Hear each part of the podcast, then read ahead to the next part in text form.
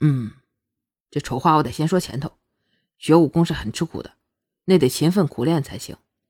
还有啊，你没有内力，而这内力这东西啊，是需要日积月累，一点一点的积累的，而且要积累内力也会很辛苦。沈泥烟讲到这里，忽然间一本正经起来。那有没有什么可以快速提高内力的方法？比如吃什么东西，或者什么秘籍之类的？再或者什么吸星大法，获取别人的内力？双月开始滔滔不绝的说着自己看武侠小说所知道的提升内力的方法。沈泥烟有些听不下去了，这丫头脑袋里都是什么乱七八糟的东西啊！连忙开口打断了双月的异想天开。哎，停停停停停！我劝你啊，你还是乖乖自己修炼吧，因为你说那些方法根本就不存在。至少我是不知道，或者说是大部分人都不知道。如果那么容易就提升了，岂不是满大街都是武林高手了？沈泥烟毫不留情的打破了双月外挂的梦想。可是自己修炼那得多长时间才能练得好啊？双月依然不甘心。哎，那可以传内力吧，让别人给我过内力，这个方法应该可行。双月终于又找到了一线希望。哎，这个方法固然可行，可是谁愿意把自己辛苦修来的内力传给你啊？沈泥烟又说出了这个问题。给我传内力，只是有助于我修炼呢。只要那个人内力不损，那内力很快就可以练上来了呀。哎呀，就算有人愿意给你传内力，这其中的风险也是很大的。这内力的传输，只有略大于你的承受能力，才会有助于你的修炼，否则会伤及你的经脉的。而且每个人修炼内功都是不一样的，内力的行脉方法各不相同，接受不同的内力，在体内容易走火入魔。沈泥岩又说了一大堆弊端。那这样吧，你给我传内力，我现在就跟你学武功。那么内力行气的方法也是你教我的，你的内力给我就没事了。双月终于说出了自己最想说的话，一双眼睛亮亮的瞄着沈泥烟。沈泥烟没想到啊，双月说了这么多，是瞄上了自己的内力。虽然说传内力无损内功吧，可是想要练回来也不是轻而易举的呀，着实要费一番功夫。只是看着双月亮晶晶的眼睛，沈凝烟突然间不忍的拒绝了，只好点了点头。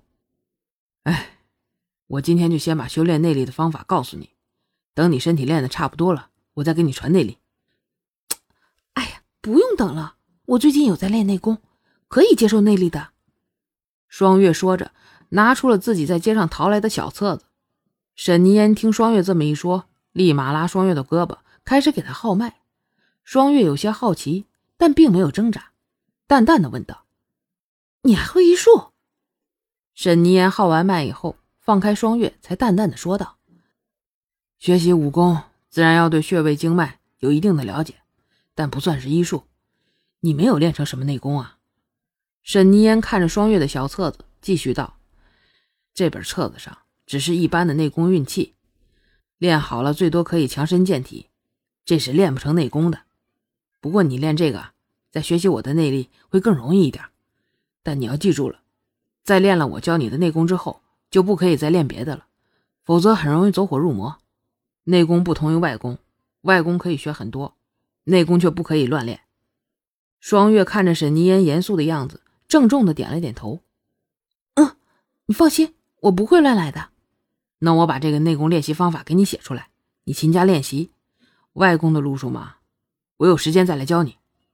沈泥烟在当起老师来以后，倒是特别的认真。嗯，双月将沈泥烟带到自己房间，给他找来了纸和笔，静静的看着沈泥烟写着内功心法。待看到沈泥烟轻吹墨迹。缓缓搁笔之后，轻轻的一笑：“，沈妮，看不出来啊，你还挺能干的，还算是文武双全吧？不仅会武功，还写了一手好字啊！你呀，就别讽刺我了，我可没听出来你是在夸我。”沈泥烟轻轻一笑说道：“不敢不敢，现在你可是我的老师了，我怎么敢讽刺你呢？”双月调侃道：“师傅就算了吧，可别把我叫老了。”你只要别讽刺我就行了。沈凝烟轻轻一笑，忽然间语气一转，斜斜的看着双月：“哎，我答应教你武功，而且还把我沈家独有的内心功法教给你，你打算怎么谢我呀？”